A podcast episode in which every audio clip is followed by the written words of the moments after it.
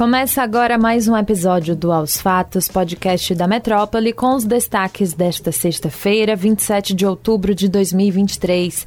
Eu sou Luciana Freire e comigo na apresentação está Stephanie Suerdick. Oi, Luciana. Olá a todos que nos acompanham. Na edição desta sexta do programa Três Pontos da Rádio Metrópole, o jornalista Jânio de Freitas, morador do Rio de Janeiro, comentou sobre os dias de terror vividos na cidade, com ataques de milicianos realizados nesta semana. Mais de 35 ônibus foram queimados e estabelecimentos permaneceram fechados ao redor da cidade.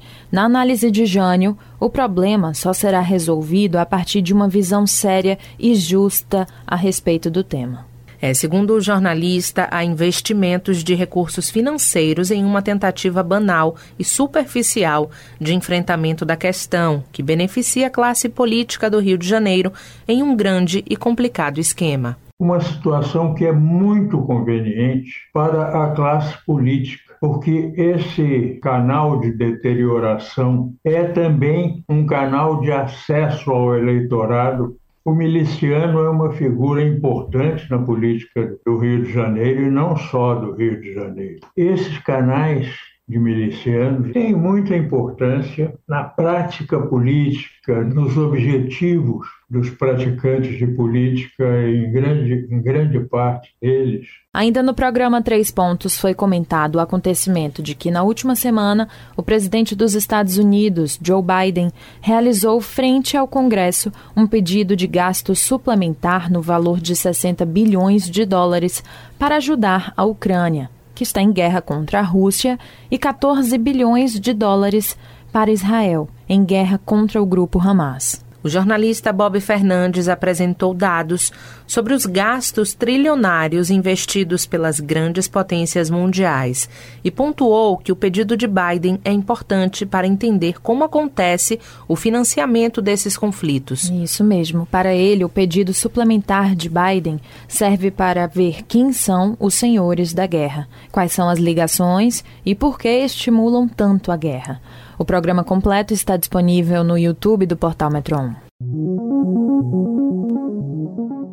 A Polícia Federal identificou mais um esquema clandestino de espionagem durante as apreensões realizadas na investigação da conduta de servidores da Agência Brasileira de Inteligência, ABIN, em suposto rastreamento de celulares. Os investigadores encontraram no material recolhido e sob análise dispositivos invasivos que estavam sendo usados para a invasão em massa de computadores.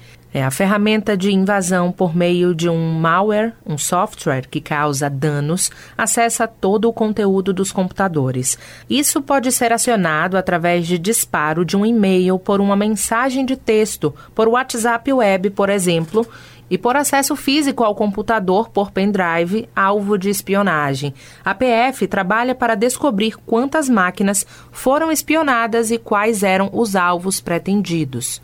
Relembrando que na última semana, uma operação da PF trouxe à tona um suposto esquema criminoso de rastreamento de celulares conduzido pela agência. Mais de 33 mil acessos foram feitos sobre a localização de aparelhos de ministros do Supremo Tribunal Federal, auxiliares, funcionários da corte, servidores públicos, também jornalistas, políticos e policiais. Nos últimos 12 anos, a população brasileira envelheceu mais rapidamente que nas décadas passadas. É o que revela os novos dados do Censo 2022, divulgados nesta sexta-feira, e que retratam ainda um país mais feminino. Entre os anos de 2010 e 2022, a população de mulheres cresceu e pela primeira vez ultrapassou a marca de 100 milhões. Isso significa 51,5% do total de habitantes do país. Em 2000 2010, elas respondiam por 51% da população.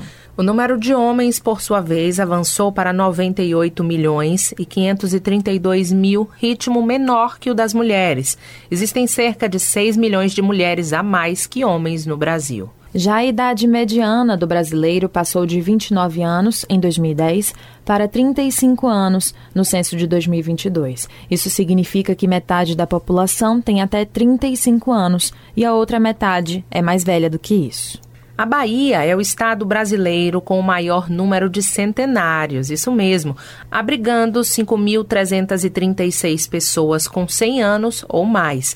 Os números mantêm uma tendência que existia desde o último levantamento.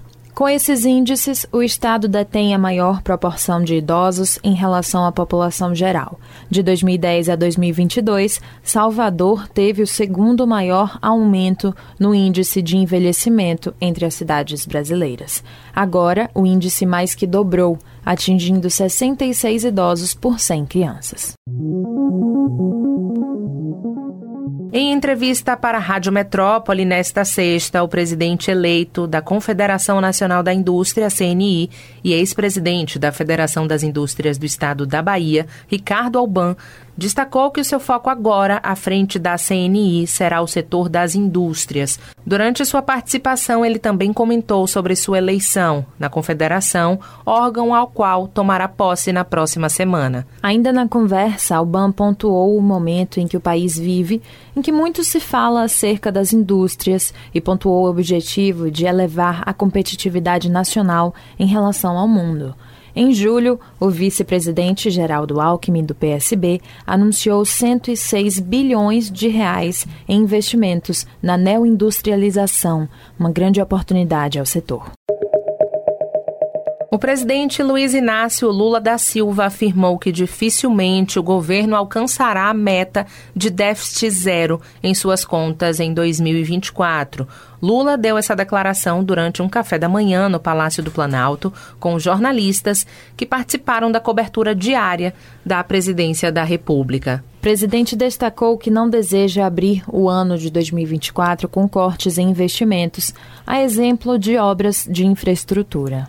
O governo federal enviou ao Congresso Nacional a proposta de orçamento para o ano de 2024 com a estimativa de um déficit zero. O objetivo, contudo, depende de medidas para aumentar a arrecadação de até 168 bilhões de reais. O ministro da Fazenda, Fernando Haddad, defendeu ao longo do ano esforços para bater a meta das contas públicas em 2024.